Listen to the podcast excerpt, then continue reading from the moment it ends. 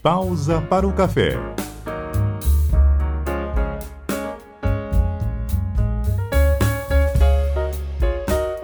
Olá, eu sou o Salgado Neto e apresento hoje o primeiro episódio do Pausa para o Café deste ano. Então prepare a sua caneca e me acompanhe na edição de hoje. Neste episódio do Pausa para o Café, eu vou conversar com a Talita Ponte, que é psicóloga, e a gente vai falar sobre o Janeiro Branco e a mobilização em, em prol da saúde mental. Vale a pena você ouvir esse bate-papo. Talita, seja muito bem-vinda. Setembro Amarelo é dedicado mais a combater o suicídio. E aí vem o Janeiro Branco de forma mais ampla para discutir saúde mental, é isso? É, é isso. A saúde mental é, é, uma questão cada vez mais necessária, né? A gente já tinha esse olhar de estudar mais, de falar mais, de incentivar a busca por autoconhecimento, né? Você faz o check-up todo ano da sua questão física, mas esquece de fazer da saúde mental, que é muito importante, né? Porque se a tua saúde mental não estiver boa, a tua saúde física também não vai ficar boa. E o Janeiro, ele foi criado pelo, pelo Leonardo Abraão, e com essa perspectiva de falar sobre saúde mental, mas como um todo. Por quê? Geralmente em janeiro a gente faz o quê? Reavalia uhum. o ano que passou. Né? E em janeiro tem gente que faz aquela cartinha que vai colocar as metas, os objetivos, ir para academia. A gente faz todos aqueles planos em janeiro e a gente fica muito reflexivo em janeiro mesmo. Então daí a proposta dele, né? Ele pensou nessa campanha fazer o janeiro branco, branco simbolizando harmonia, paz, reflexão. E começou a campanha. E hoje a campanha Janeiro Branco já atingiu vários países, inclusive Japão, que é um problema de saúde mental no Japão, principalmente em casos de suicídio entre jovens lá. A situação é muito delicada. Uhum. É, Estados Unidos e alguns países da Europa. Então já tem vários países que aderiram a uma campanha que foi criada aqui por nós. Vou dizer por nós porque é um colega, né, psicólogo, né? Aqui do Brasil, né? Agora, quais são os adoecimentos que mais são registrados, Talita? Ainda a depressão é a mais evidente, mas a gente vê um aumento expressivo da, do transtorno de ansiedade. Uhum. Né? E o que é mais grave, não só em adultos, porque antigamente depressão e ansiedade a gente encontrava em adultos. Hoje a gente encontra desde crianças. Então aumentou bastante o índice de crianças com transtornos de ansiedade, com depressão e outros transtornos, adolescentes é um problema hoje a ansiedade para os adolescentes. A gente tem enfrentado uma verdadeira pandemia né, de adoecimento mental. Uhum. Então, esses dois são os mais comuns, que a gente mais lida no dia a dia, como eu lido como psicóloga. É difícil diferenciar a diferença entre depressão e a ansiedade? Sim, a ansiedade é aquela impulsividade. Então, eu escuto muitas pessoas falando, ah, eu sempre fui assim, é da minha personalidade. E aí a gente vê que não é uma questão de personalidade, é uma questão de adoecimento. É aquela pessoa impulsiva, que não consegue deixar nada para depois, quer sempre resolver agora. Por exemplo, eu brinco, se você quer fazer alguma coisa assim, quer sacanear alguém com ansiedade, diga para essa pessoa que você quer conversar, mas só amanhã. Essa pessoa não vai Ela deixar. Não ela é vai perguntar onde você está e ela vai correndo, mas ela quer resolver. E isso o que, que acontece? Ela acaba se atropelando, né? Porque quando você a ansiedade ela faz com que você se antecipe no, aos fatos, que você crie situações que não existem. Ou seja, a ansiedade faz você criar situações que de fato aquilo depois não vai acontecer. Por exemplo, nessa situação, você quer conversar com alguém o ansioso já fica tentando cogitar qual foi a situação, qual é o problema, o que, que ele pode ter feito para você pedir essa conversa. E de repente não tem nada a ver com, com você, a pessoa uhum. que quer conversar, falar sobre um outro assunto. Mas essa pessoa ansiosa já sofreu com as possibilidades. A ansiedade ela pode afetar o, o corpo. São pessoas, hoje é muito comum as pessoas procurarem o pronto atendimento achando que estão infartando porque tem falta de ar, dor no peito, taquicardia, sudorese, que é o suor, é, como as pessoas falam, tremedeira, dor de cabeça, enjoo, vômito, dores no estômago. Então, são várias, vários sintomas que são causados pela ansiedade. Olha a gravidade. E a pessoa, quando ela vai para um pronto atendimento, numa crise de ansiedade, verdadeiramente ela acha que está morrendo. E quando a pessoa desenvolve ansiedade, é algo que, digamos, um dia ela vai desenvolver ou vários fatos que acontecem na vida dessa pessoa que fazem é, surgir? Pode ser por conta de um trauma, a pessoa desenvolveu uma ansiedade, mas geralmente são várias coisas, um acúmulo, né? Uma vida desregulada, sono inadequado, alimentação desequilibrada, excesso de álcool ou substâncias psicoativas. E aí inclui medicações, né? A gente tem muito problema hoje com as pessoas que se automedicam. E isso tem um, um efeito, né? Principalmente, às vezes, com relaxantes musculares. Então, são uma sucessão de coisas é, a, a, falta de capacidade de lidar com a frustração. Né? As coisas nem sempre vão sair do jeito que a gente programa. Eu sempre digo que a gente tem autonomia na nossa vida até a página 2. Da página 3, e aí, a gente não tem. vão ter, a gente não sabe, né? Vai depender quanto tempo de vida você vai ter, uhum. né? Então a gente tem muitas pessoas que são muito agarradas a, a, a controle, ela quer controlar tudo e todas uhum. as pessoas, e a vida vem mostrando pra gente que você não tem controle. Tu sai de casa organizado, o pneu do carro pode furar, pode ter um congestionamento, pode ter um acidente, tudo pode acontecer, né? E você perde o controle ali. Então a vida, você não tem esse controle. Aí, para quem é ansioso, piora. As condições de sono é outra problemática grave. O sono irregular é um problema gravíssimo, que é um dos indícios que ao longo do tempo podem dar a pessoa ter a ansiedade, né? Com relação à depressão, a depressão é aquele humor deprimido, né? A depressão é aquela pessoa que só está no passado. A gente fala assim, o depressivo é um, ele digamos tá... o mais sofrido eu é acho que, que os dois sofrem muito. Isolada, aquela... Eu acho que os dois sofrem muito. A ansiedade tem uma fase que a pessoa está mais falante, que ela está mais ativa, e tem a, a, fase da reclusão, que ela quer ficar quieta também. Uhum. E alguns casos depois disso desenvolve o transtorno misto, que é a ansiedade com depressão. Né? O ansioso, ele, vi, ele não vive em lugar nenhum, a gente diz, porque ele está sempre pensando no futuro. É aquela pessoa que fez hoje a inscrição da faculdade e está pensando é, no mercado de trabalho, onde é que ele vai trabalhar, se ele vai ganhar dinheiro suficiente. Quer dizer, ele ainda nem terminou uhum. o curso, né? E o depressivo é aquele que está lá no passado, geralmente, sofrendo porque está lá atrás. Entendi. E aí não vive hoje.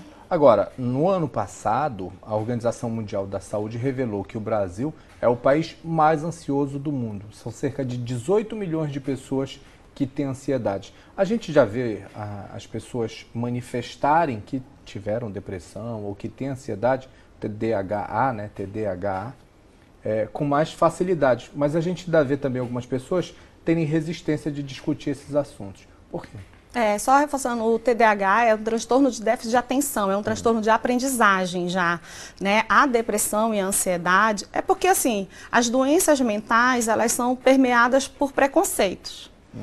né? As pessoas têm muito preconceito de procurar psicólogo, mesmo ainda hoje, é, procurar o psiquiatra. E assim, as pessoas têm mais facilidade de ir no psiquiatra, tomar medicação, do que fazer psicoterapia. Que a psicoterapia é feita com um profissional de psicologia, o único profissional de fato qualificado para trabalhar essas questões, né? Então, a, a, depressão e a ansiedade, dentre outros transtornos, como a gente tem também a questão é, da, dos transtornos de humor, que vem transtorno de personalidade, tem bipolaridade, então tem um leque de possibilidades, né, de transtornos, mas os mais comuns são depressão e ansiedade. E hoje, o Brasil ele é o primeiro mesmo e é, uma, e é um dado alarmante, né? A gente precisa pensar em políticas públicas para trabalhar saúde mental, como, por exemplo, acesso a psiquiatra, acesso ao psicólogo. Infelizmente, acesso a nós ainda é caro, ainda é restrito. Acesso a ambientes de lazer, saúde mental envolve um todo. Eu preciso ter espaços de lazer para exercer atividades físicas, para me relacionar com as pessoas. Até a questão da segurança pública é um problema de saúde mental. Porque se você deixa de fazer muitas coisas por conta do medo da, da violência, afeta a tua saúde mental. Uhum. Alimentação adequada. Então, a gente vive num momento de preços altos. A gente sabe que a alimentação do brasileiro está ruim, né? Por conta dos altos. Isso afeta a nossa saúde mental. Um outro ponto que a campanha de Janeiro Branco aborda é a questão do adoecimento no ambiente de trabalho que vem crescendo muito o número de afastamentos, eu não tenho os dados aqui, mas vem crescendo muito o número de afastamento de pessoas por conta da síndrome do, do transtorno de burnout, ou burnout, uhum. fala as duas coisas, que é o adoecimento ocorrido por conta do ambiente de trabalho, excesso de cobranças, prazo curto, um ambiente tóxico e por aí vai. Então você vê que é uma gama, né? Não, tem uma infinidade de assuntos que a gente vai ligando, vai ligando e tudo se resume a a saúde palavras, mental. Saúde mental. E tem uma coisa que eu quero ressaltar: a saúde mental dos nossos pais vai interferir Interfere? na nossa saúde mental, com certeza. Se uma mãe é ansiosa, a probabilidade de, dos filhos serem ansiosos aumenta. Uma mãe depressiva, eu falo uma mãe, mas uma mãe ou um pai, né? Uhum. A possibilidade é muito grande. Às vezes, por exemplo, eu, eu recebo criança. sobre mãe e pai, uhum. mas assim, é, é, colocando em gêneros, a ansiedade acomete mais mulheres ou homens? Olha, não tenho esses dados, mas a gente percebe assim que as mulheres sofrem mais, tanto de ansiedade quanto depressão.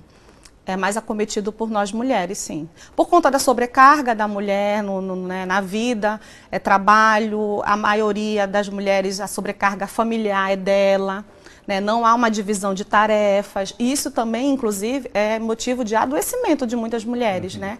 Essa falta de parceria doméstica. Isso ficou mais evidente, inclusive, na pandemia, né? Sim. Com convívio maior das famílias dentro de casa. É porque se você for olhar no contexto na vida normal, vamos dizer assim, as pessoas convivem pouco tempo. Por que, que a importância de você ter um ambiente de trabalho gostoso? Porque a gente passa mais tempo com esses colegas. Se a gente chega em casa às sete, sete e meia da noite, em mais ou menos dez horas a gente já está se deitando.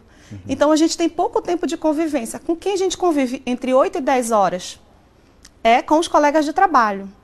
Então, olha o impacto que isso causa na nossa saúde. E, consequentemente, a gente adoece e leva essa doença, vamos dizer, para casa. Porque se a gente não está bem, a gente acaba também contaminando os nossos, né?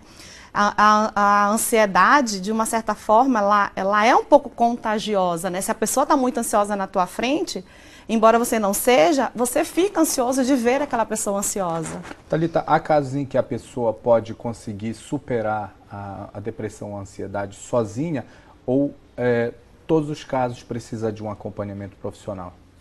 Olha, é, já vi relato de algumas pessoas que conseguiram né, fazer, é, fazer esse tratamento sozinho, através de atividade física, alimentação saudável, etc. e tal. Só que sempre fica um indício ali. Uhum. Né? Sempre, então, qualquer coisa que venha abalar emocionalmente aquela pessoa, ela cai.